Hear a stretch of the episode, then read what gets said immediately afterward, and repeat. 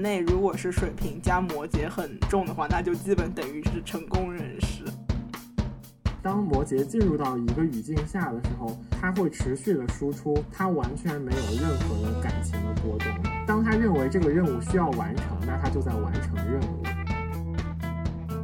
当你对这个知识框架有了一定的理解以后，在你对你熟识的这个框架下，你会知道哪一些单元是可以活动的，然后你可以在这个知识框架下找到什么样的方法，然后让你获得更多的利益而不违反规则。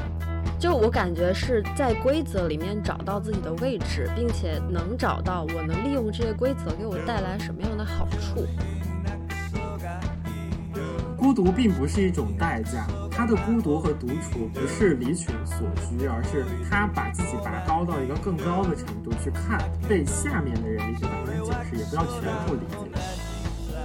关于一切流行的、短暂的，我都不喜欢。我比较喜欢传统的，然后复古的，然后有时间印记的东西。我是在远离一些数字化和概念化的生活，然后去过一种具有生活感的、落地感那种稳固的进行摩羯的生活。摩羯的个人成长一个关键的问题就是，你需要建立一个足够客观的世界的一个框架，你真的建构起来这个稳定的世界观。你只有依赖这样的一个高度真实的框架，你才能做出足够准确的判断。我觉得摩羯的必修课可能就是不被这个制度规则所吞噬，就是不成为这个制度规则的一个卫道者。听众朋友们，大家好，欢迎收听新一期的科学未遂，我是小枣。嗯，今天呢，我们打算来聊一聊摩羯座。嗯，摩羯是土象星座，守护行星是象征压力、困难、限制、责任，以及代表一种物质世界法则的土星。所以，摩羯座可能也是一个嗯比较有父权感或者说 爹味儿的星座。同样，为了能把他的生命母题和日常经验聊得更加准确和透彻，我们请来了一位太阳摩羯的亲友，然后我的水星摩羯和夏的金星摩羯也可以从旁做一些补充。那就请今天的嘉宾小英和大家打个招呼吧。嗯，嗨，大家好，我是小英，太阳摩羯，然后月亮天蝎，群星水瓶。哎，其实我想问一下，就是为什么要叫小英啊？因为我第一次看到这个，我会以为是个女孩子的名字，百变小樱。就是我的，我老板前后鼻音不分，所以他叫我小樱的时候就会叫我小樱。结果我老板叫了以后，大家就都习惯了，然后就大家都叫我小樱，然后结果就所有人都开始叫我小樱。本南方人受到了冒犯，这是美女的名字，好吗？哦，美女，说明本人也很美。谢谢谢谢，确实是的，这样。其实我对摩羯的认知还比较刻板，我觉得他就是一个，嗯，比如说野心比较大，然后比较物质、比较功利主义的这么一个星座。具体表现在生活里呢，就是那种很有事业心，或者说工作狂啥的，对一种世俗的成功是有需求的，然后相对来说比较务实，或者说他在情感取向上可能会有一些冷漠，不太会表达感情之类的。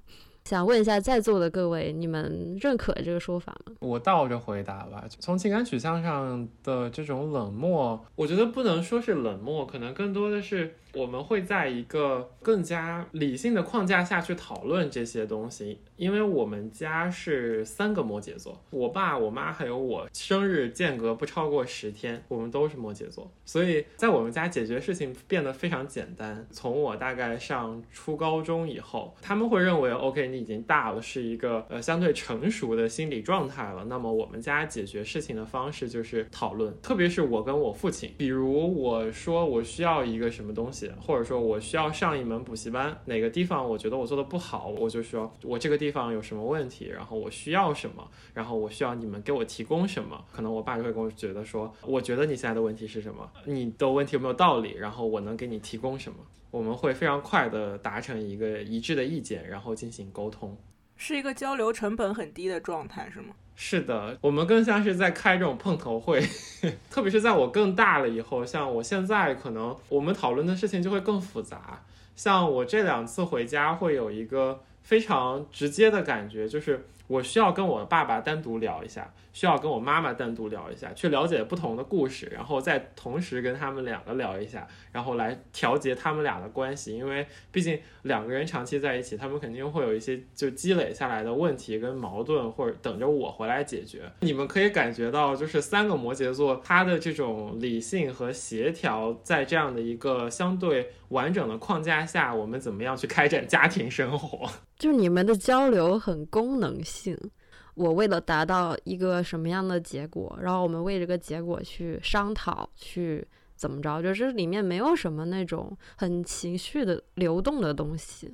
是的，所以其实我在逐渐长大之后，我在改变这种状态。当然，你很难说是因为是我的群水平的这种特点，还是说，呃，因为他们成长的那个年代，大家都不擅长表达自我的感情，尤其是。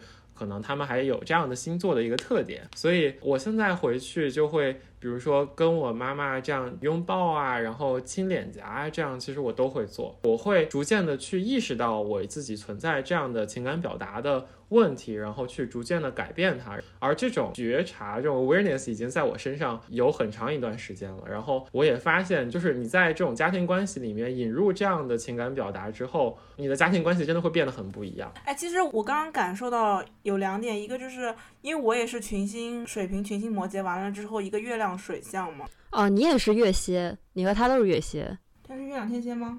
反正我感觉他的这种觉察是一种有意识的觉察，可能是因为月蝎吧，就是他是有方法的。我意识到我是需要这个东西了，然后我是有意识的且是有方法的去在我的生活中嵌入一些这样的东西。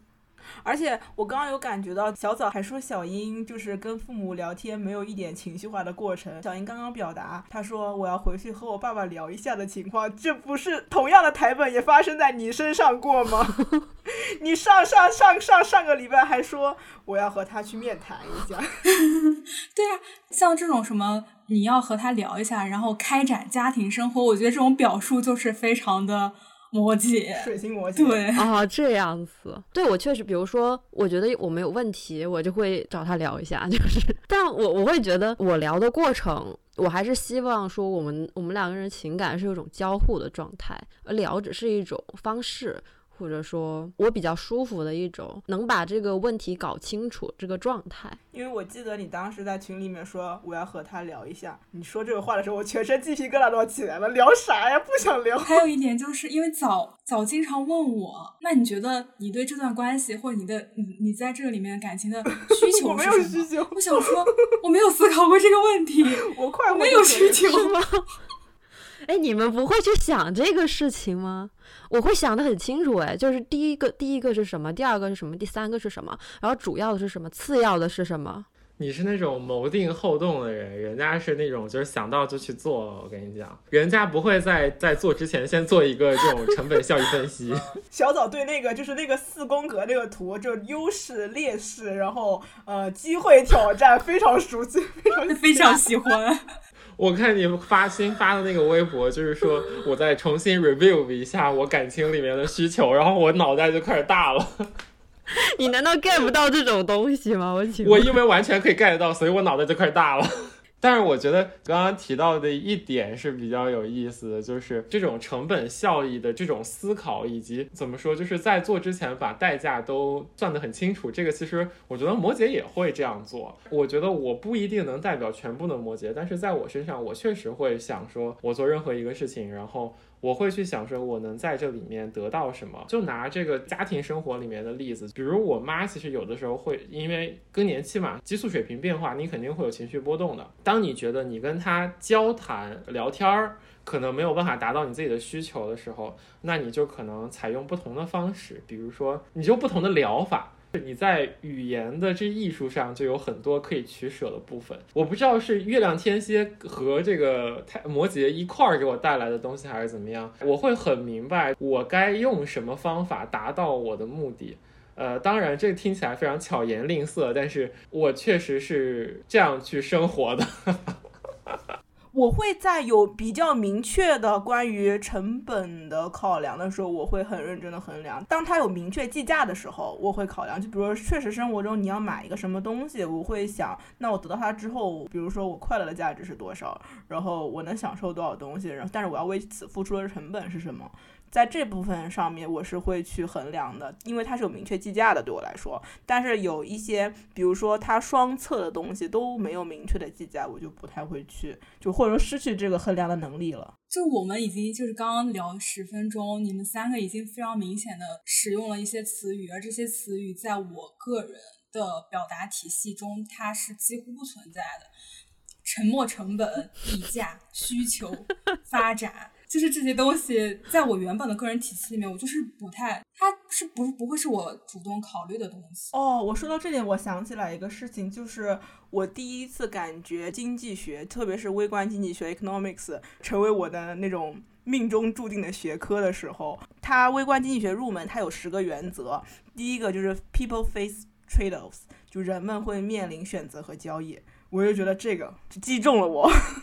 我甚至想起。有一个事情我一直没有跟早说过。早在最一开始说他对控制论产生痴迷的时候，那个时候我没跟我没跟早说，因为我一开始学传播学的时候，我非常不喜欢控制论，因为我觉得控制论有点泯灭人性，它就是把人机械化的。但是我觉得你能够相信控制论，然后你被控制论背后所带来的一套哲学所也不能说折服或者相信吧，那个也是很摩羯的东西，比较去人化的东西，对吧？我确实很迷恋那个状态。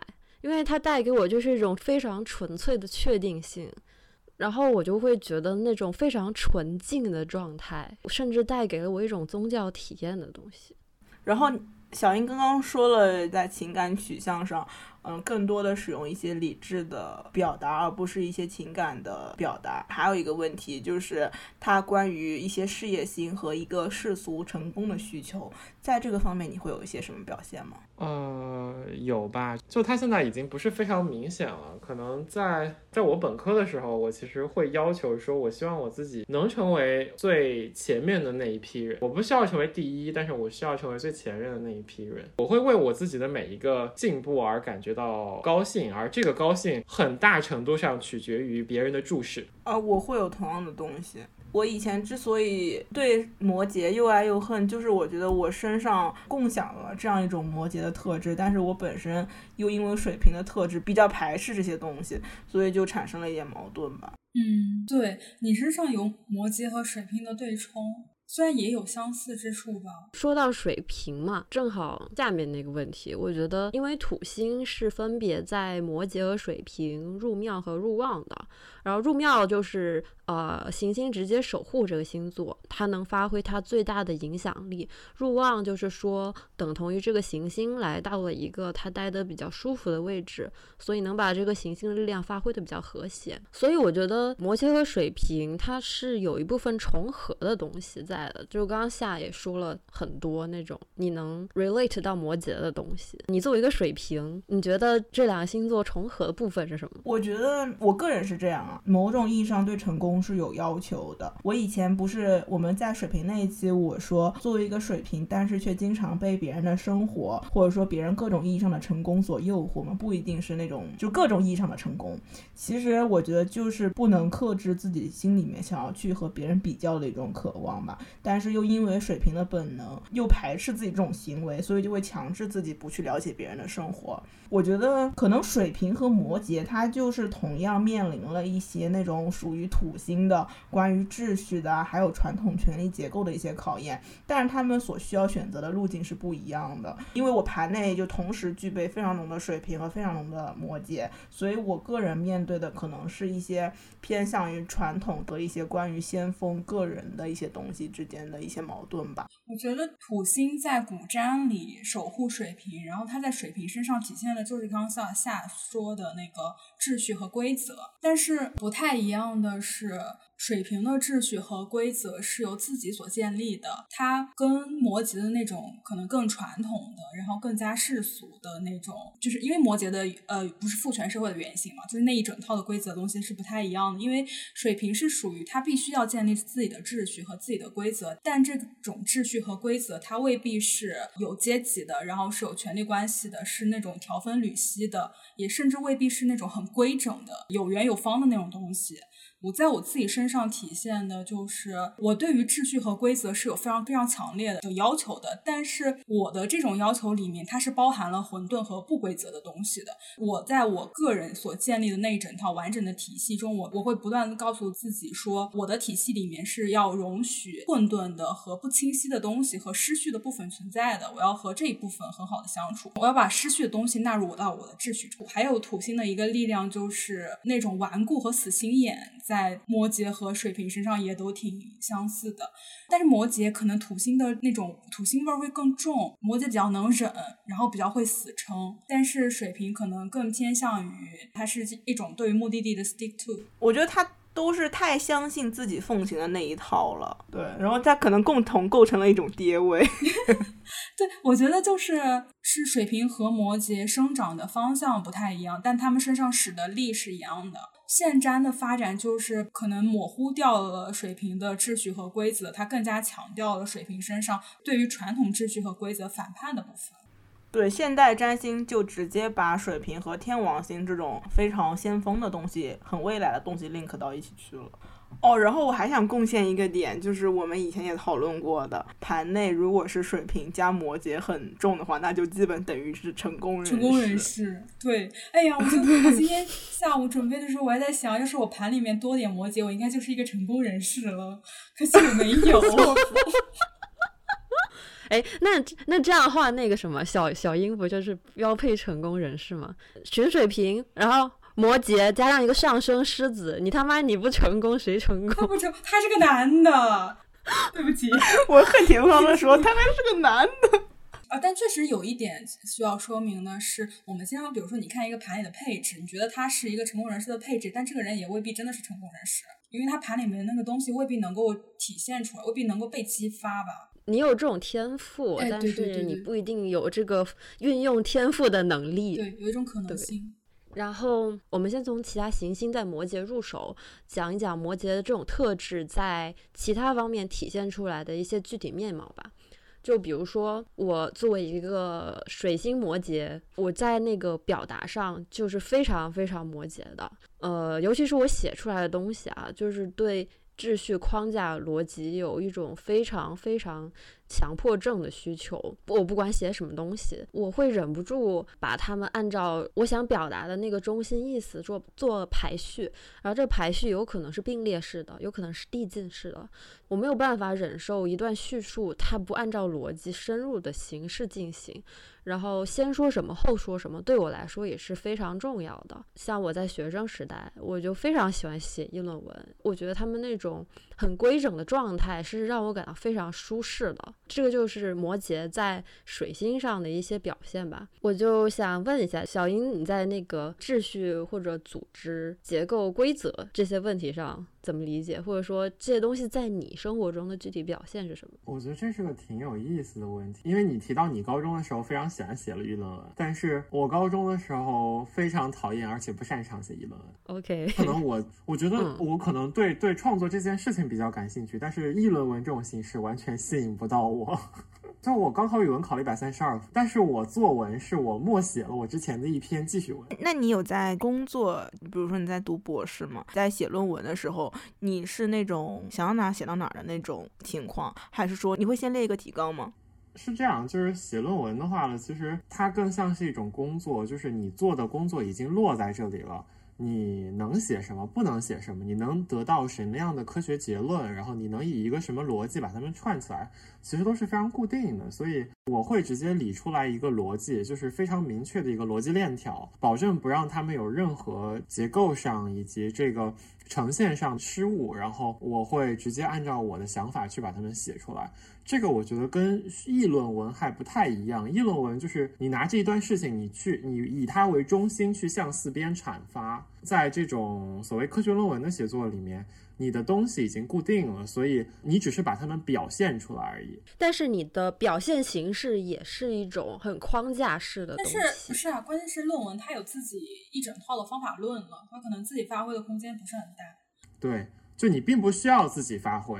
其实我觉得有一个原因是，因为就小樱的盘，它有很多就是摩羯之外的比较强的力量嘛，你包括水星射手，然后他身上其实很摩羯的部分是体现在工作上，他的工作方法、他的工作态度、他的工作哲学。就所以我就想问他，就是秩序这个东西，就也不一定在表达中哈，就是在生活中有没有一些具体的表现？其实谈到秩序，我是感觉摩羯是会跟秩序互相吸引的。摩羯就像是秩序里面的那种阴影。如果你想让我那找一个具体的表现的话呢，其实我可以举一个非常具体的例子，就是因为我现在在的院其实是一个部队的单位。呃，当然你们都知道，部队是非常教条的。这个就是给你一个现成的、非常成体系的一个这样的一个秩序框架，而以我为代表的摩羯座吧，我会非常迅速的找到谁是在这个秩序框架下我最可以影响的部分，那么我可以针对这一个点获得什么样的一个方便，我可以打开什么样的方便之门。就例如我有一位老师关系还比较好。我会很明白我怎么样去跟他说话，然后能达到什么样的一个目的，然后同时我会得到什么样别人不知道，我会从他那里提前知道的消息，以及去帮帮忙，就是去付出一定代价就可以获得的这种微小的方便。这个我觉得是。摩羯座对秩序很敏感，而且从秩序里面获益的一个方式。你对结构里面的单元很敏感，对结构，对，是的，是权力结构，现在制度那些东西，对吧？对，它更偏向制度。是我想问他在那个制度里面，然后你会有那种权力快感吗？就是在攀爬的过程中吧。一味对秩序的控制，并不会给你带来一个快感。真正一个成熟的一个摩羯座，或者说怎么样，呃，他并不真的会。以控制为乐，只是单纯的受益于此。对，是的。就我感觉是在规则里面找到自己的位置，并且能找到我能利用这些规则给我带来什么样的好处，然后这个好处也是非常实在的，就是我确实能从中获益，而不是说我利用这个规则控制了对方，我享受的不是控制对方的那个东西，而是我通过我对规则的理解，我拿到了一些什么。对对，是的，就是功能性的，我并不需要在里面获得快感。嗯，对，它是还是一个非常。很具体的，然后很土象的一个很务实的结果。哎，所以那摩摩羯的阴影是不是，或者说发展的不太好的摩羯，就是那种有点陷入里面了，可能过于沉迷于世俗成功了吧，太成功学了。呃，但我会觉得那个东西好像就是摩羯会去被吸引、去追求的东西，但他要明白的是，他不能完全的去被这套东西所驱使。我觉得是这种意义上的，而不是像天蝎那种意义上的控制。对，天蝎是 control，摩羯是 power。哦，我觉得是的，就是它不像天蝎这样是以控制别人为乐，以占据主导权为乐，而是，呃，我理解了这个制度框架，然后我在这个框架下寻找到自己的位置，我通过这个位置能发挥自己的影响力。呃，当然这个影响力不是完全的控制啊。呃，这个其实已经是对摩羯来说是一个可以的状态了。呃，我觉得摩羯摩羯的必修课可能就是不被这个制度规则所吞噬，就是不成为这个制度规则的一个味道者。但是单纯的摩羯可能并不能做到这一点，他可能需要盘里面不同的东西，然后来让他意识知来意识到这一点。我觉得可能对我来说，我的群星的水平和以及天蝎可能。都对我有这样的一个影响，所以我很早就意识到了这一点。我我觉得我所谓的心智成长可能会比一般人早很多，特别是对于制度规则这一块。好好啊。然后，然后我想要再补充一下一些关于水星摩羯的东西。可能刚刚小枣也讲到了一些，但是我还是想补充一下。我非常有印象的一点就是小枣曾经跟我们说过，他很会去做一些。嗯，重复性的工作，且非常享受于这种重复性的工作。他曾经说：“我为什么 我怎么不去拧螺丝？”我觉得这个就是一个非常好解释了这个水摩羯的一个情况。然后还有一个就是，我很爱玩那种重复性的游戏开心消消乐，连连看这种。哦，对，这个很，我不知道是水魔还是金魔，反正我另外一个水魔和金魔的朋友也是，他一有空他就会拿出他的手机，我以为他是在查阅什么学习资料，结果就发现他在玩消消乐。他说这个游戏他玩了十年了，他一闲下来他就要通过这种机械性的操作让自自己获得一些平静。消消乐可太好玩了，我就是怕自己上瘾，所以手机上一直没有下。但是，呃，我和我爸和我妈应该都是已经是最高关的那种了，就等更新的这种状态。不然就是每次他，我都看他一副严阵以待的样子，我还以为他在看什么深奥的问题。结果有一天我突然凑近了看，我说你在看什么呢？结果他在玩消消乐。但是这个游戏他玩了十几年了，我天呐！我是能够感受到他带给我的平静感的，包括我剪片子的时候也是。那种平静感在于，你只要做那么几单简单重复的工作就可以了，然后你会完成一个相对还不错的作品。我觉得是有一种规律感在里面的。我们刚刚讲那个摩羯，我付出什么努力，我得到什么结果，就是我只要通过我这一些操作，然后那我大概会得到一个什么样的作品或者成果，那个是可预期的。这种状态让我是很心满意足的。我们刚刚就是在说摩羯在其他行星的表现嘛。然后下，因为你是个金摩羯，我想知道金星摩羯它在审美中会有会被这种规整的结构类的东西吸引的取向吗？或者说什么样的东西会在审美上打动你？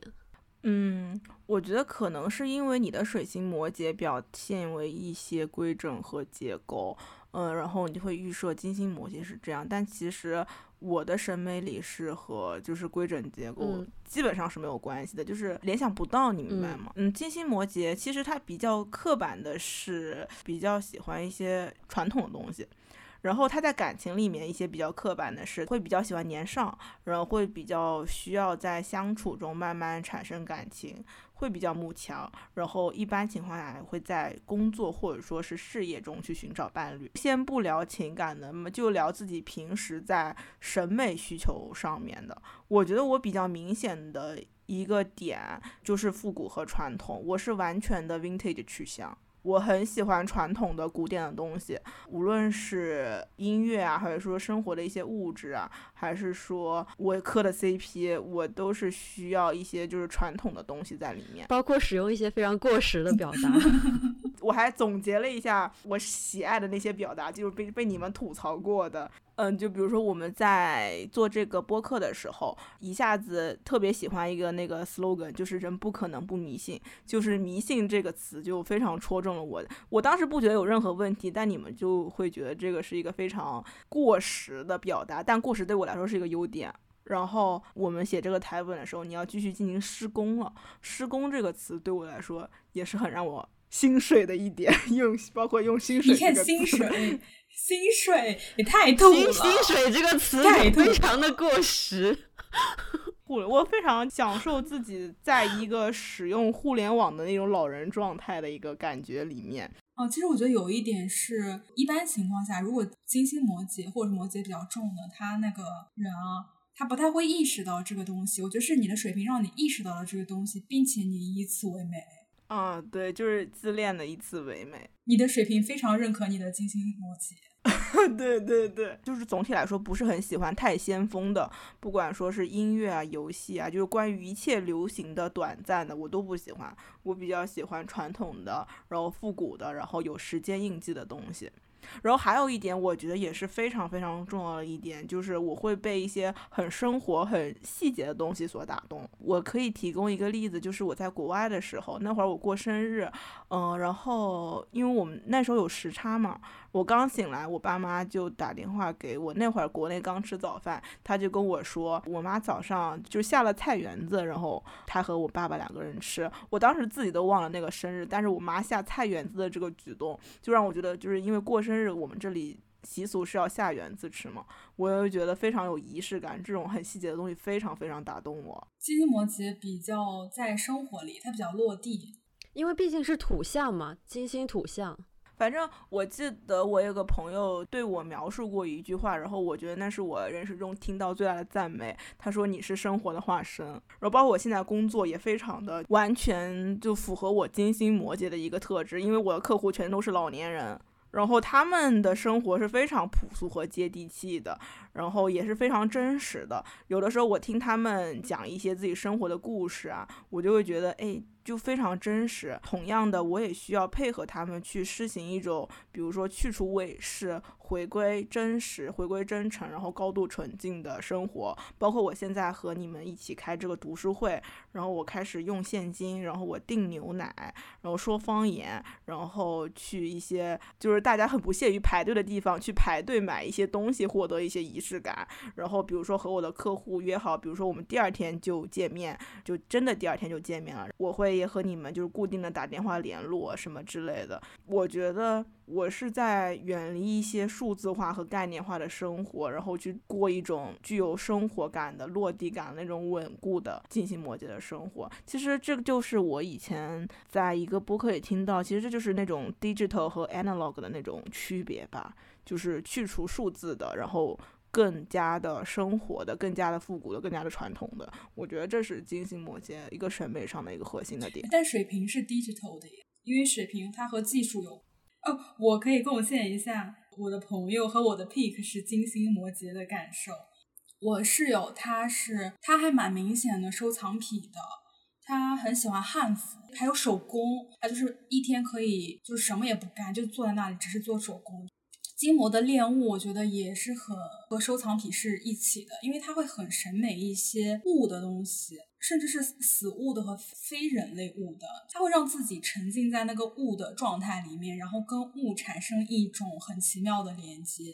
哦，我之前看说这个东西它其实和土星的时间观有关，因为土星的时间是非常的缓慢的，然后非常沉重的，所以它体现在金星里面，就是体现在审美里和那个情感里面，就是他会喜欢一些比较古老的，然后比较陈旧的那种东西。我觉得我是会喜欢有永恒意象的东西的。我感觉这些东西就是同一套逻辑，比如说你感情上想要成熟稳重的和这种人交往，然后你会被一些永久的、永恒的概念打动，包括喜欢一些传统的、古老的这么一一种意象。我觉得其实都是同一种很土星的东西，就是那种缓慢的、比较沉重的。然后不是你们也说我是我们三个群里面最。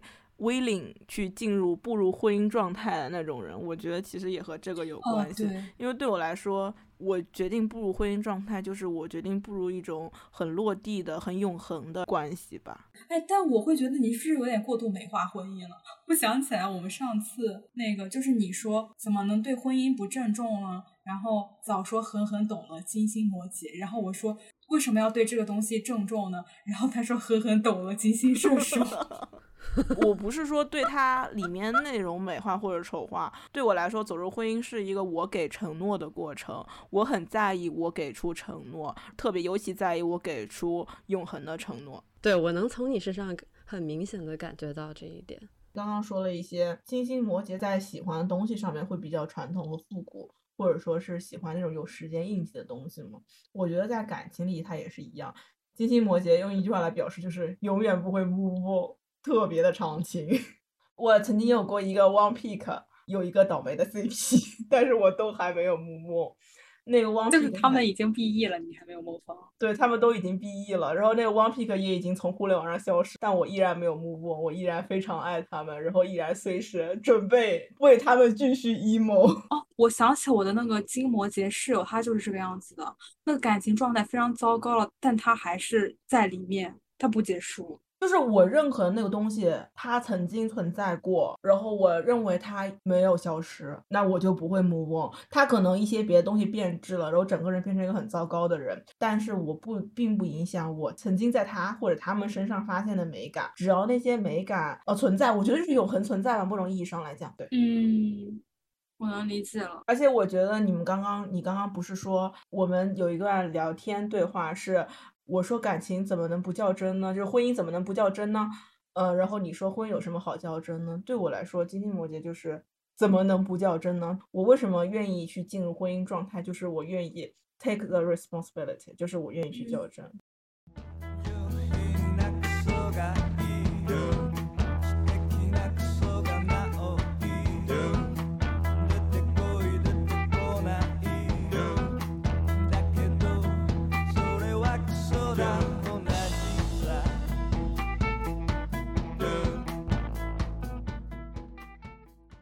刚才聊的就是摩羯在水星和金星的一些体现，然后我觉得这一趴里面，小英的一些她的生活经验可能并不会过多的涉及到这个部分，所以可以直接聊下一部分。就是我们说孤独的这个问题，我觉得好像这个词就还蛮摩羯的，因为孤独虽然它只是呈现出来这种状态啊，但是它背后象征的也是一种压力，一种比较冷漠的状态和一些困难的东西吧。这些东西其实都是和土星绑在一起的。然后摩羯座它对应的其中的一个占星原型就是隐者嘛。然后它对应的季节也是最冷的冬天。摩羯的生日范围是十二月二十二号到一月十九号，这个季节就是一个物质非常匮乏，人也很瑟缩的这个一个状态，它就很自然的带出了这个孤独的意象。我今天下午看那个书的时候，它里面讲到了独处是摩羯的策略，必须要很早的学会独处。然后它是摩羯所必须掌握的一种生存策略，摩羯必须要避免自己依赖别人。但是其实有一点，也不知道是不是矛盾的吧？它里面还说了，摩羯必须要最终他还是要获得社会认可的，然后他的东西是要表达在这个社会体系里面的。它有一点像你的终点其实是社会，你是要被别人认可，但是你前面又要又要求自己不依赖别人。嗯。我觉得这个可以分享的是我的小时候的经历吧。就你刚刚说要给摩羯独处的时间，其实，呃，像我小时候其实一直借住在我的亲戚家里，父母工作都比较忙，然后很大一段时间其实都跟呃不同的亲戚住在一起，然后也会偶尔转学这样。小的时候并没有一个非常长期的一个朋友关系的存在，所以其实大多数时间我都是在独处。呃，可以分享的是，我高中三年都是自己一个人吃饭。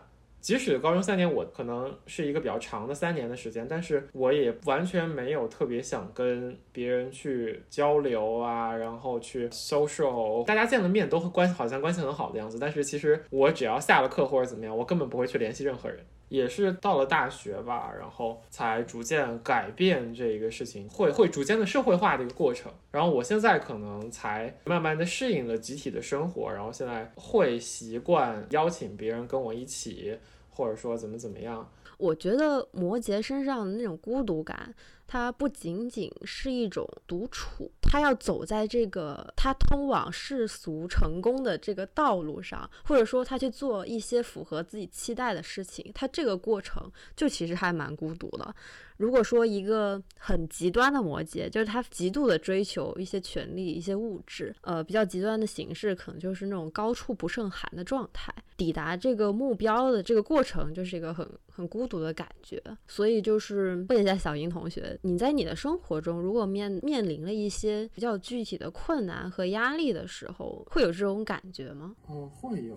我觉得你刚刚提到的这个孤独的状态，其实我更有点东西要分享，因为我朋友的男朋友，当然年纪比我们都大很多啊。我朋友男朋友大概在四十多岁吧，他是让我觉得是世界上另外一个我的程度，就是我们两个非常非常像，就让我称之他为猛哥。猛哥特别有意思，就是他是我见过最自律，就是他会规律的健身。当然，of course，他是他是 Canadian，他现在是加拿大国籍。是九几年的大学生，你想想，九几年浙大的大学生，然后考出去，然后考到国外，回来回国创业的那一种人。我我分享一个前两天刚刚我朋友跟我说的猛哥的事例，就是猛哥就完全不想理投资人。然后我朋友跟一些投资人聊，然后也说猛哥因为自己说话直或者怎么对投资人冷淡，得罪了很多投资人。他的孤独有的时候是认为，为什么说就是摩羯其实有的时候很宽容，是因为他觉得大家都是傻逼。当你你完全不把对方跟你在一个水平线上去比较的时候，那你就会理所当然的宽容。就摩羯的宽容其实是这样的宽容，他并不是说我很容忍你，而是他没有把你当人，就是从高处往下俯视的一个过程，站在金金字塔顶端呢。对，从高处往下看，然后他就一种很去情绪化的那一种。他的孤独和独处不是离群所居，而是他把自己拔高到一个更高的程度去看。他如果觉得完全忍受不了你，他当然会独处。刚早说到高处不胜寒的时候，我有被引赖到高处不胜寒和我们说水平的那个是啥来着？众人皆醉我独醒。对，然后我觉得这两个意象其实是有可以代表到。我感觉我是可怜巴巴的。你不要来伤害我。反正我感觉水平的东西好像体现到我们两个都是这种。那一方面就是在心里面痛骂各在座的各位都是傻逼，然后另一方面又祈求这个世界不要来伤害我。对。但是刚刚小英说是因为你们不把它放在同一个水平比较了，突然有点懂了摩羯。就因为我之前一直是不太理解摩羯，甚至是很讨厌摩羯的，因为我觉得他就代表了一种功利主义。然后我特别讨厌摩羯和我比较，我觉得他简直是把我卷进了一种和人比较的。一个漩涡里面，我一点都不想和他比较，而且我非常讨厌他们去追求成功的那种那种不加遮掩的感觉吧。而且我当时不能理解那种感觉，他们为什么就能够那么不在意别人的眼光去追逐？我真是非常痛恨这一点的。但是我。今天突然间懂了，原来是因为没有放在同一个水平线上，他不需要在乎别的人对他的目光，他只需要按照自己的计划行事就可以了，是这样吗？是的，可以举一个更具体的例子，就是我跟我的爸爸的关于家庭生活展开的讨论，因为我们真的是两个摩羯座，我会非常明确的感觉到，我认为我比我的爸爸聪明，我的爸爸也认为他比我聪明。两个摩羯的较量，两个摩羯男的较量。比如我爸跟我说啊，你现在钱还够不够啊？我手我手头还有点钱，然后要不要给你一点啊？然后我说不用了，我现在手头都是够的。然后我爸说，哎呀，今年今年炒股又挣又赚了一点钱，怎么怎么样？赚了三万多，我一听肯定比三万多多，他觉得赚了十万。然后我又跟他说啊，我都挺好的，怎么怎么样？然后我觉得他听到我说这句话，他也松了一口气，觉得不用给我钱了。一种权力的垃圾，暗自较量。我们俩会非常明白对方说话有多少水分，对方到底在说什么，到对方到底想表达什么。然后我爸上来先问候了我一些，哎，怎么着，就觉得这这个疫情怎么样，那个怎么怎么样。然后我就直接告诉他，你们今年过年不需要来北京了。之前我们有过讨论，说就是你们要不要来北京过个年看看我。然后结果突然北京报疫情了嘛。我一听我爸打这个电话，我就知道，OK，他不想来了。哦，好省力啊！这种交流不必有一些假意的温存，这个蛮好的。对，所以他说到第几句的时候，我就跟他说，我觉得北京现在疫情有点太麻烦了，然后我觉得你们要不然就别来了。他说我就是这个意思。接着就就说到那个给钱的话题了，他又说啊那我们不去，你是不是给点钱啊？怎么怎么样？然后他又问我需不需要钱或者怎么样？然后我跟他说不需要。在之后，我们过年，因为我还算是在读书嘛，所以。我的这些亲戚朋友们还是会给我红包，我就给我妈妈打了一个电话，我说这个钱我要不要给你们啊？因为给的数额还是蛮大的，因为我两年没回家过年了。然后我妈妈说没关系，你拿着就行了，就当是我们给你的，就就呼应了我爸当时要给我钱的那个意思。就是三个摩羯之间的生活，就是存在着很多这种隐性的东西，但是你会非常明确的知道对方在说什么，领会到这个意思，同时然后很省力，确实很省力。哎，但是我听下来，我我感觉刚刚那些东西，它其实背后是权力感还蛮重的耶。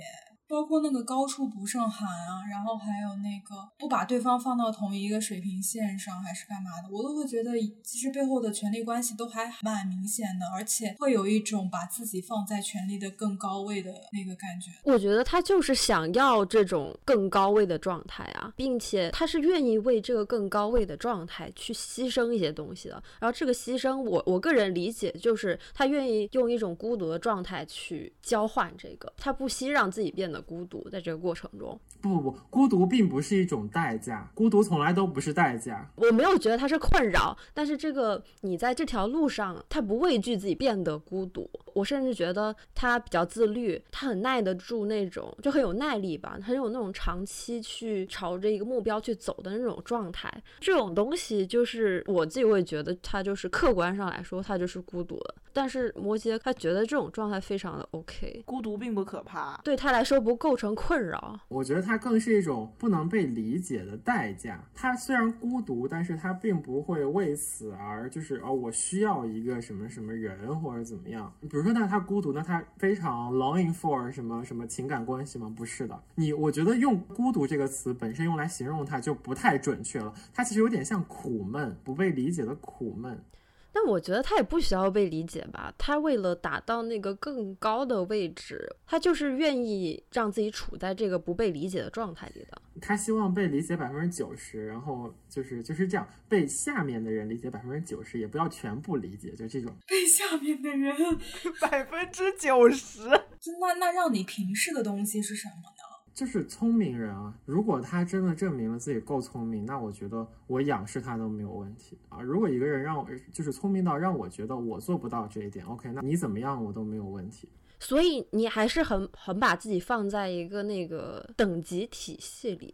就是你永远会往更高的一阶去追逐，并且你也会仰视在你上面的人，然后你会去俯视你下面的人，但是你会一直往上升，就是你会一直想要做比我现在的这个所处在的这个层次更高的一个状态，你会去一直追求那个东西。很难说是追求吧，我觉得知识上的一些等级是客观存在的，然后你会觉得哦，这个人怎么这么拎不清啊，就这个样子。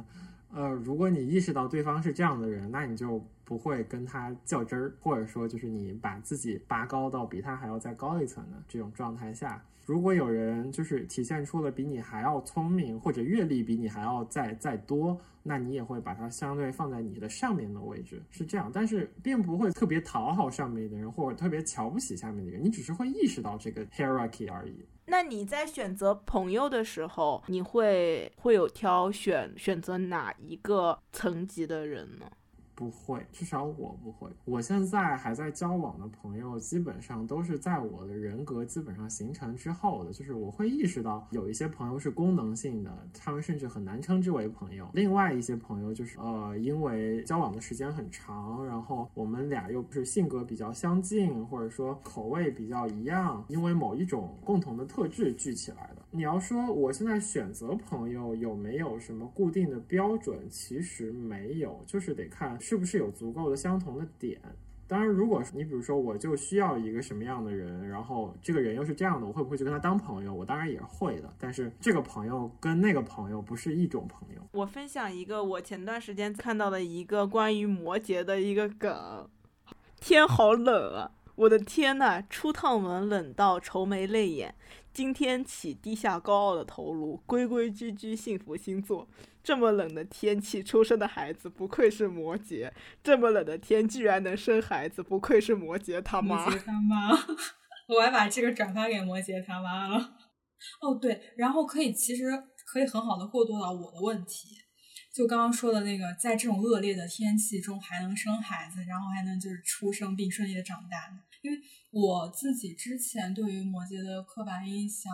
也是比较刻板的，是那个就是什么工作狂、责任心啊这一类的吧。我在学占星之后，我对摩羯刷新的一个比较明显的认知是顽强的意志力。书上有一个形容我非常喜欢，而且我觉得非常有文学气质。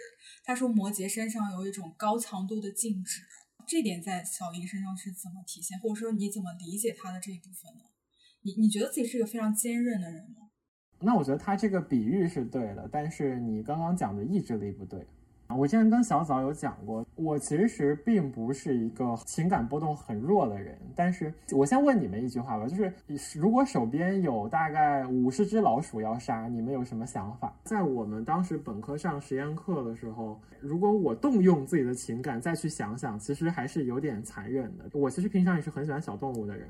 但是我只要进入到工作的状态，我完全不觉得我对待的是什么啊温暖的可爱的动物，这就是我的实验对象。我的任务就是要把它们剖开，取某一个东西，然后 OK，我再处理掉它。我的心里不会有一点点波动。你提到的这种静止和忘我，其实是非常对的。就是当摩羯进入到一个语境下的时候，他会持续的输出，他完全没有任何的感情的波动，他只是在工作而已。当他认为这个任务需要完成，那他就在完成任务。在这个任务完成的过程中间，他完全不会动用到任何的情感模块。我我好像也会有类似的感受。首先，我觉得凡说永恒的静止是这个表达吗？高强度的静止，高强度的静止。首先，我觉得这个东西它很合我的审美，它是很精心摩羯的东西。第二点是，我也有过这种状态。而且我我觉得我终身都在向往这种状态，就是因为我曾经有过，我觉得那是一种完全的忘我，甚至有一种冥想到了最后阶段的状态。我那个时候应该是在高中时期吧，比如说你在完成某项任务的时候，你是那种高强度的专注，那个时候我是可以基本上过目不忘的那种状态。当然，等到了上大学或者走向工作的时候，开始注意力有分散了，不再会有这种高强度专注，只有我手上的这张纸和这支笔的这种感觉了。但我是非常向往这种状态的，且我认为那就是我想要追求的终极状态，是不是一种心流的状态啊？感觉是挺忘我的，就好像作画在某一个地方了。就我听下来，感觉在小英的解释里面，它是一种忘我和断情绝爱。我当时在书上看到这里面的时候，我把它和顽强的意志力联系到一起，是因为，因为我觉得高所谓高强度的静止是一种张力非常强的精神状态。嗯，它让我联想到了摩羯在。承受土星的试炼，或者说是人生的磨难的时候，那种高压的或者是怎样的精神状态，他在面对那些试炼的过程中，他能够非常好的通过这种静止的状态表现出一种隐忍吧。然后我觉得他的外在表现可能是一种意志力，就好比是西弗斯推石头嘛，他面对那个石头呃压在身上的那个的状态的时候，他虽然在承受非常强大的压力，但是他的精神是非常紧绷的。哦，我我是直接联想到了这个，就是一个人在承受一块巨大的石头的时候那个状态。我觉得这个就是完全理解的不一样的地方，因为如果让我去幻想西西弗斯一直在不断的推石头的话了，我根本不会认为他还有任何的意识波动。如果你认为你自己在忍受，那你永远都不会忍受，我永远都无法忍，就是长时间的忍受。他断情绝爱，就是一种无机制的状态。是的，对你自己认为不到自己在忍受的时候，你才会长期的忍受某件事情。当你认为自己在忍受某件事情的时候，那你就已经给自己种下了你你某一天不会再忍受的种子。但我也会觉得这种承受的过程是非常伟大跟有审美价值的。我觉得是很有审美价值的，而且它那个过程是。自己也是感到高度满足的吧，就是比如说西西弗斯那个时候，他应该是他心里面就只有他的手和那块石头，反正那种状态也是挺难得的。哎，对，我觉得这还蛮神奇的。就比如说以小英的视角，他是那个推石头的人，他其实并没有那么苦情或者是干嘛的。然后我在看这个东西的时候，我会觉得我会给他上一些审美。嗯，对。就是这个，就是一个很玄学的过程。当你认为自己是什么，那你就会是什么；当你想要什么，你就会一定得到什么。所以说，当你意识不到自己在忍受的时候，你就可以一直做这件事情；当你意识到自己在忍受某件事情的时候，那你就你之后必定有一个时间，有一个点会让你爆发出来，让你觉得。你不能再忍了。哎，我觉得忍受不是那样。我觉得忍受可以是一个永恒的状态，就像你忍受焦虑一样，是吗？就是你与它共存了。啊，对对对对对，是的，是的。你和它对视，就是你永远处在一种对视和共存的状态之中。是的，我也不觉得它是苦情的，所以我觉得西西弗斯推石头，它也是可以一直成立的。但是我也没有觉得它有多么的苦情吧。一，我感觉有一点像我们之前说那个东亚女的认同的问题，因为我觉得东亚女也是一直在。忍受，在忍受某种东西。对，这个就是忍受跟接受之间的区别。当你认为你自己在忍，那你就必定有一天不会再忍。你刚刚说的是接受，这个区别在于这个东西对你来说还是不舒适的，你只是和它共存。这个东西我我能够认识到它是沉重的，就所以你还是这客观上还是个忍受的状态。对，可能是这种意义上的轻松跟轻飘了的感觉。客观上可能是在忍受的状态，但是心理上可能是一种接受的状态吧。嗯嗯嗯嗯，我是觉得这两种状态还都还蛮有美感的，对我来说是构成一种高强度的静止，高强度静止，对吧？这我感觉这这六个字真的好那个呀，好美呀，是吗？对，好美啊！我就第一次看的时候，我觉得它又准确又美，然后又非常文学。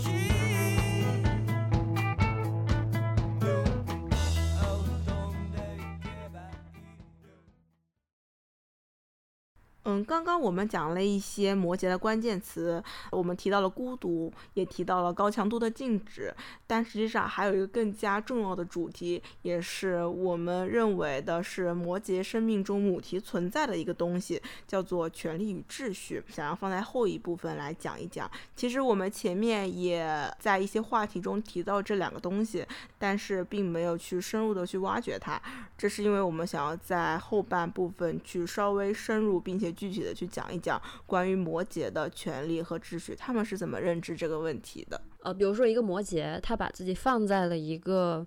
等级体系里吧，我理解是他的目标，他就是要一个往上攀爬的这么一个过程嘛。这个东西很大部分可能是和世俗上的一种成功是重合的。我想知道的是，在往上爬升的这个过程中，一个摩羯他要怎么分清楚哪一些部分是社会对他的期待，然后哪一些是他自发的去想追求这些东西的状态呢？我觉得首先你这个问题问的不太好，你把。把整把整体的摩羯座的所有人给人格化了，然后呃臆想出来这么一个一个特点，但其实在我身上完全不是。就我甚至并不觉得摩羯座是一个向上爬升的星座，我只能谈我的个体经验啊。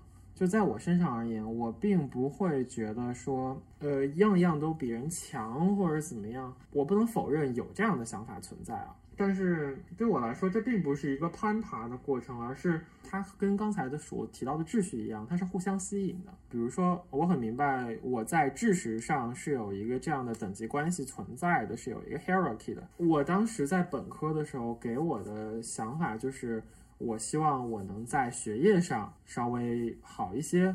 然后我的发展也希望跟学业有关，就你在做研究嘛，就是这种科研领域，其实更多的是跟你的。不能说智力吧，就是知识相关的，并不是你比如说你做互联网，我做什么什么什么房地产，然后房地产就不太好，互联网就是好的。但是可能科研领域又是比这些行业可能还要有意思一些，它更体现知识的一个领域，所以我选择了搞科研。当你进入了学界以后，我自己就没有觉得说就是我还要向上攀爬或者怎么样。其实你做的就是一个积累的过程，我觉得就是非常土象的一个过程，它并不像是一个像鱼鳞一样就是搭上有。野心的，对，有野心的搭上一个又一个车，然后就是逐步的实现自己的目的。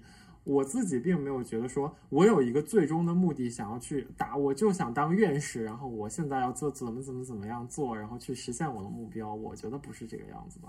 那在这个过程中，你会产生优越感吗？或者优越感会成为一个驱动你的力量吗？我觉得不是优越感，而是感觉自己跟别人不一样。就是不在一套评价体系里面了，对吗？对，是的，我很讨厌把自己放在一个成型的评价体系里面。就是作为 gay 这样的一个身份而言，我也很讨厌把自己放在就是 gay 的这个。这 hierarchy 里面，你没有群体认同，你更希望把自己放在整个人类的评价体系里面，对，是吗？我现在更认同每个个体都是不一样的。我想追问一下，你刚刚所说的那个互相吸引的过程，它指的是什么呀？是比如说你向往那个东西，然后你在实现或者是靠近那个东西的过程中，然后这个东西它是一个类似于富者更富的那种马太效应吗？什么东西？你再说一遍。富者更富。哦哦哦，马太效。富者更富，穷者更穷嘛？我觉得是个挺好的问题。从我的感觉上而言，我会在一套非常成型的制度体系下会有一定的安全感。所以在我的升学选择里面，其实有几个不同的选择，包括去国外，然后留在这儿，或者是去另外一个高校。那么我最后的选择是这里，我觉得也跟我的这样的一些特质有关。其实我知道，如果去国外，我其实也十拿九稳的能升到一些比较好的学校，但是我还是选择了留在国内，而且是在这样的一个相对更严格、更严肃的一个环境下，我觉得这个就是知识对我的吸引。而你要说就是秩序本身这样对别人的吸引来说，你就会发现最后这一套不管是公务员还是什么，就这套体系下留下来的人都是非常适应这个体系的人，嗯，适应秩序的，且是在秩序里面能感受到安全感的。对，大家都共同组成了这个秩序，而这个秩序又在不断的吸引更多的人，是这样的。我感觉我是在这个秩序里有明确的感，就是因为在体制内嘛，有明确的感到一种幸福感和安全感，但是水平又让我感受到一种危机感，所以我觉得有必要去逃离，但是我又很沉溺于这种秩序带来的那种稳固的幸福的感觉。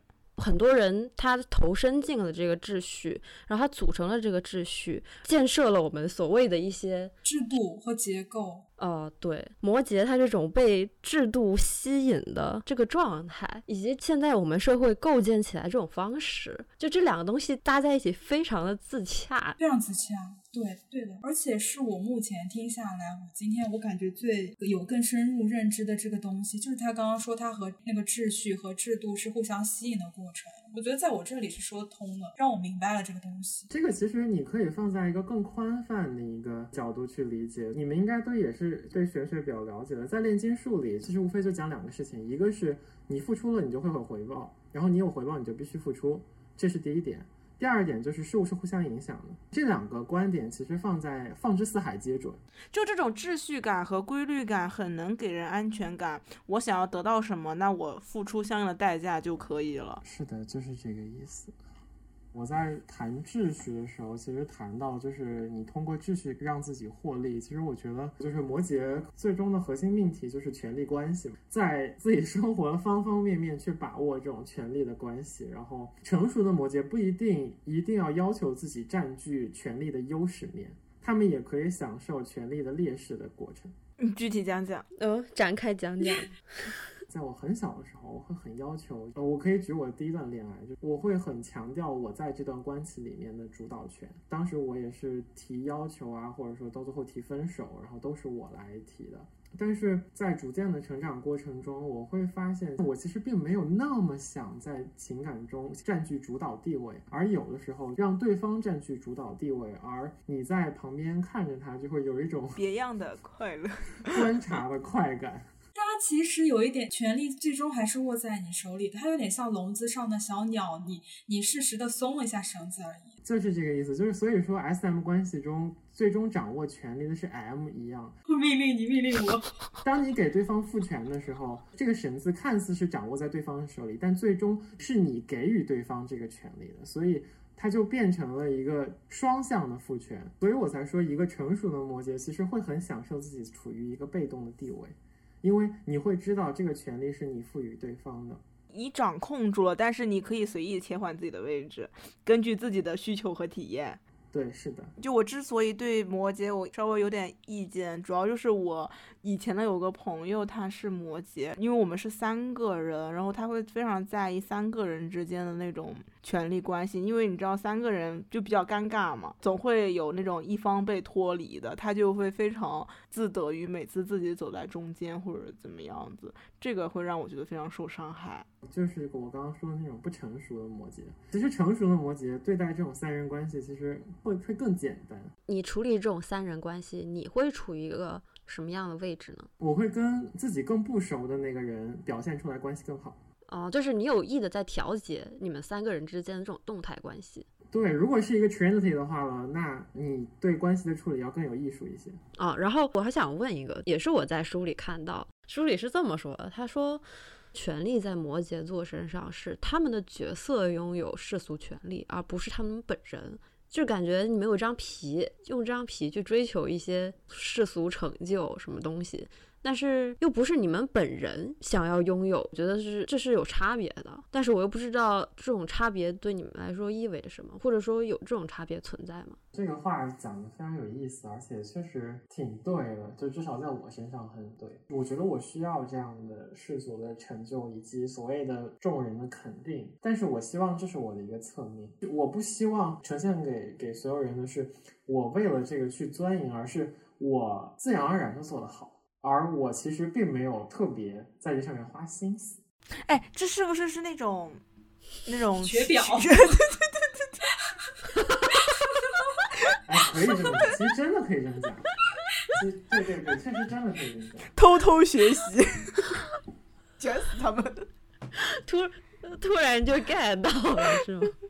就是我我我要呈现出一种非常好像看起来很厉害的，非常轻盈不费力的状态。对，轻飘飘的那种感觉。我自己觉得啊，我其实当时为什么选择在文学上下功夫，一部分是因为有家学，被逼着背过很多东西。呃，另外一部分其实就是希望自己有一个点能跟别人不一样。我小的时候，我的初高中的当时那个成长状态，就是我身边的人几乎都比我聪明，就蛮恐怖的。之前跟我一块上课的一个同学，当时我去问他那种数学物理题，是我想不明白的题目，人家看一眼就咔给我写出来，这个就让我压力觉得很大，所以我就转投了可能沉没成本更高或者怎么样的文学，然后沿着这条路走下来了。当然也没有取得所谓什么成就吧，只不过就是说我跟别人不一样的一个方式。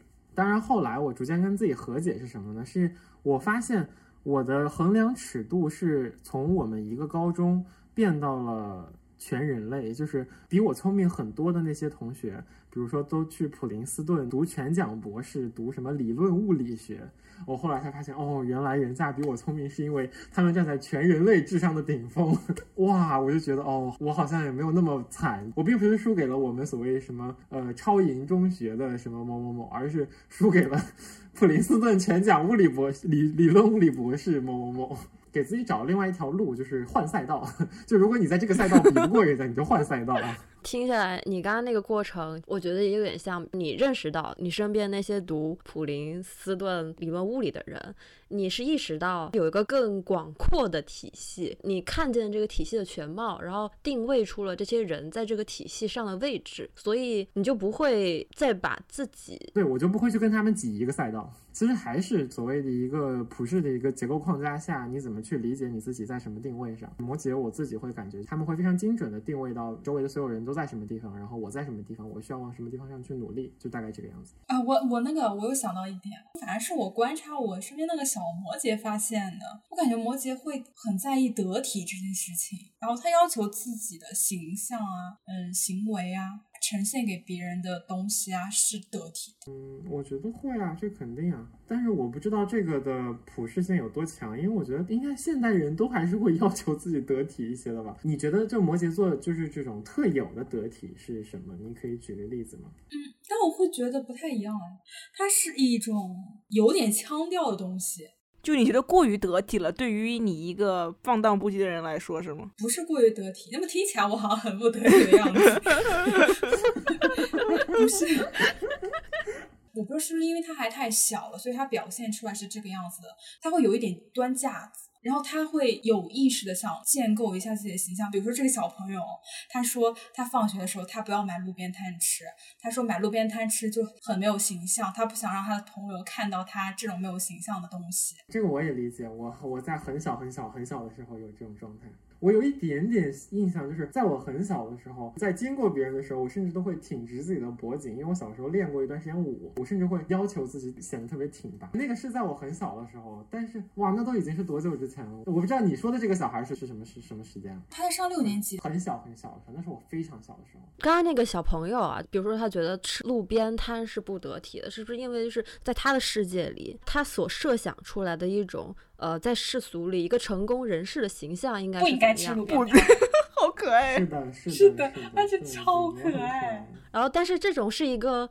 就没有完全发展出来的那种摩羯，他对于一个一个世俗的成功人士这么一个形象的想象或者怎么着，然后他就把那个东西拿到自己身上，然后我想要成为那样子的。对，我觉得早这一点说的特别好，就是我觉得摩羯的个人成长的一个关键的命题就是你需要建立一个足够客观的世界的一个框架，它具有一定的普适性，而且你真的建构起来这么一个稳定的世界观，这个对于摩羯是非常重要的。你只有依赖这样的一个高度真实的框架，你才能做出足够足够准确的判断。我觉得你就是刚刚说的那个小摩羯，可能就是现在还在一个世界观构成的样子，它吸入吸收了过多的这些影视剧啊或者怎么样这些框架的内容，然后就给自己设立了这样的一个目标或者说一个形象去去对应自己。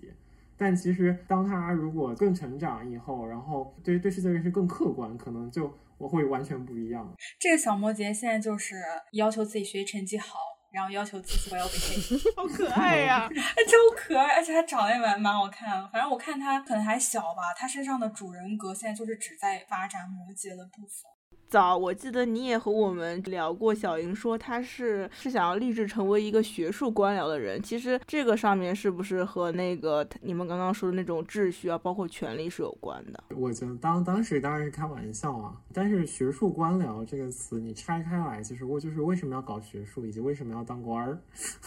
就首先搞学术，其实，在科研领域，相对其他的行业，还是一个相对特殊的行业。它更多的是在做一些创新性的、关乎这种逻辑跟探索的一个职业，所以它跟知识是紧密相关的。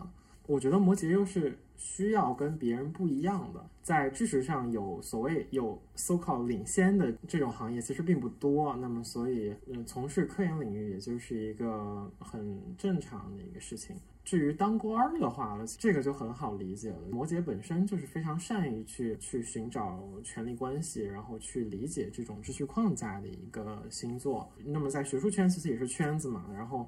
呃，你在任何一个科研院所或者高校里面，其实都是跟人打交道的一个过程。当然，也不一定是做官啊，就是说留在学术圈里，然后去寻找自己的学术地位，构建自己的团队，其实都是管理者的这样的一个角色需要做的。那你认知的那种事业心，是在管理的层级上走得更远，还是在学术的层级上走得更远啊？就你更 prefer 哪一种？哎，我想引用一孔子的一句话，哎，那个是什么来着？我想想，在其位而摩其政。对对对，当你在一个实际的科研人员的时候，像我现在在读博士的话，那我可能管的就是我自己的课题。那如果可能我去做了助研或者说副研。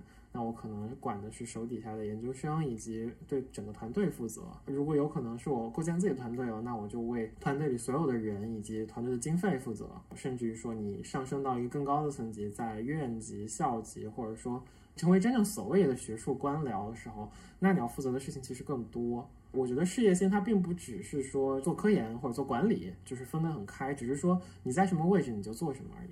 就是你所在的层级越高，你要负责的范事务范围就越广呗。所以这次你要学会分权啊，学会这种管理的艺术。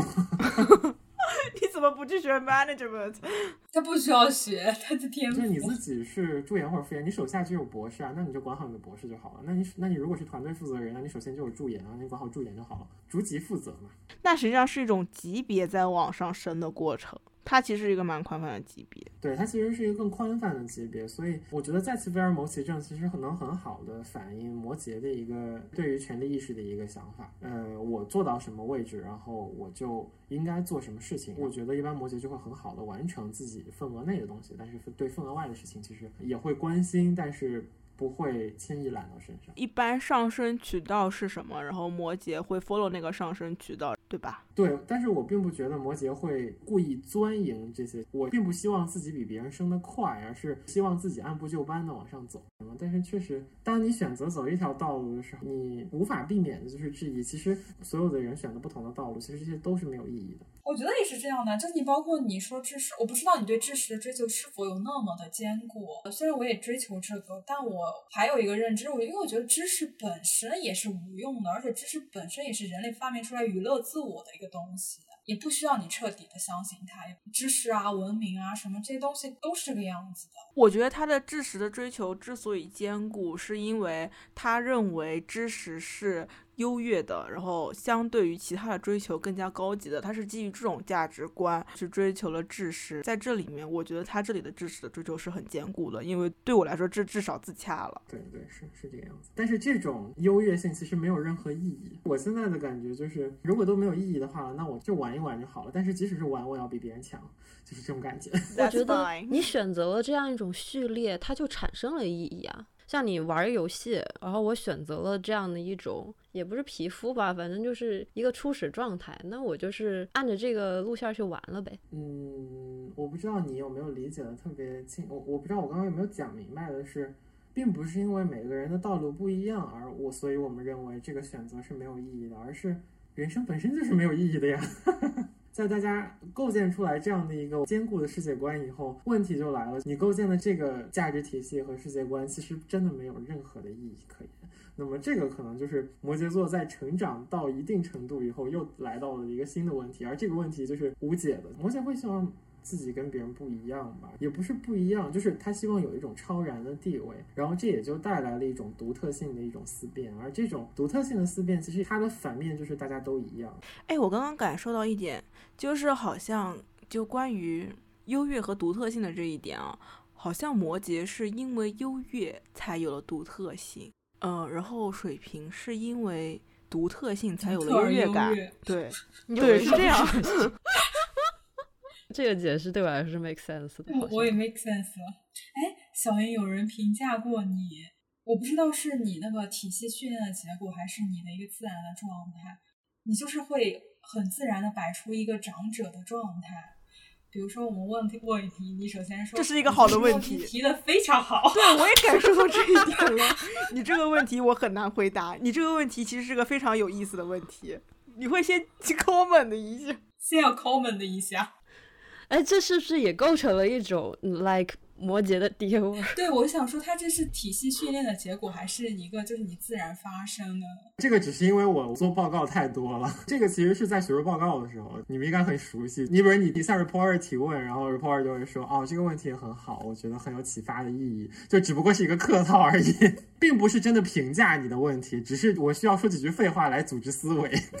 我的学术导师也是这么训练我的，我想起来了，他是有一套固定的话术在那里。对啊，你要先说几句废话来组织语言呢，不是说人家一问，然后你就立刻就回答，你肯定要前面先缓冲几句，然后组织好语言。你前面先说几句废话恭维一下人家，然后你再 尽量把自己的语言精炼浓缩一下。但是你训练的结果已经嵌入到你的。对，我觉得有的，我觉得在你的表达中，你是有一种你确实在评价对方说的这些东西的感觉，不仅仅是。表现在比如说开头的那种具体的某一句话，就是哦，你这问题问的很不错，不只是就包括嗯，刚才好像有一个呃，我说完一些什么东西，然后你第一反应是嗯，我不知道你理解了这个东西没有？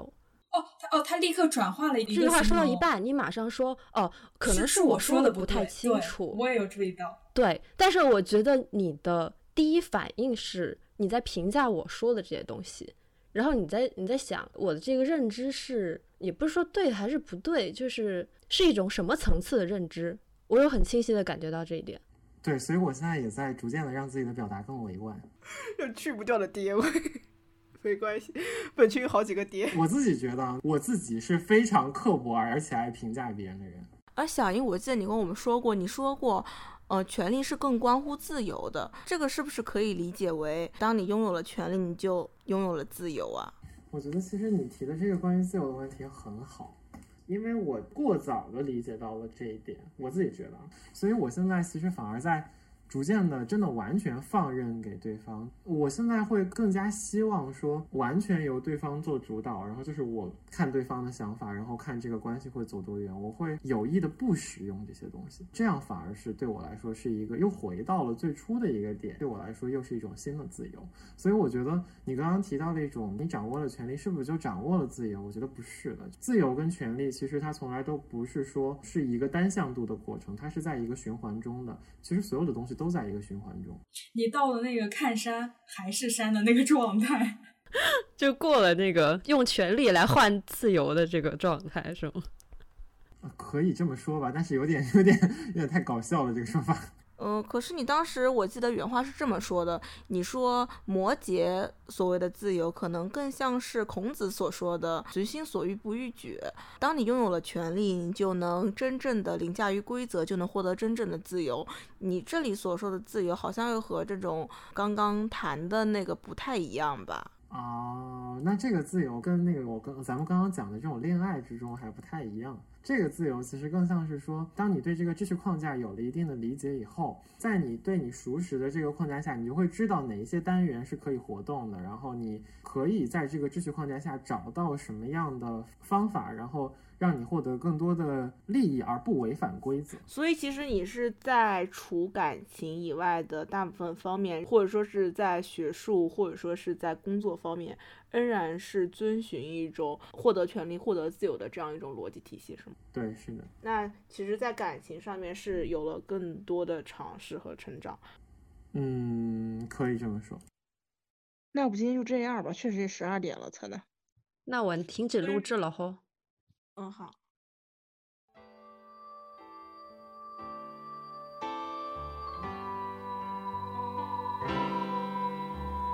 Yes. I'm lonely city bird 高いビルが切り取った。青空を見上げている。俺は孤独な鳥誰も急ぎ足でうつむいて行き過ぎる。でも俺は飛び立つのさ。いつか高く遠く。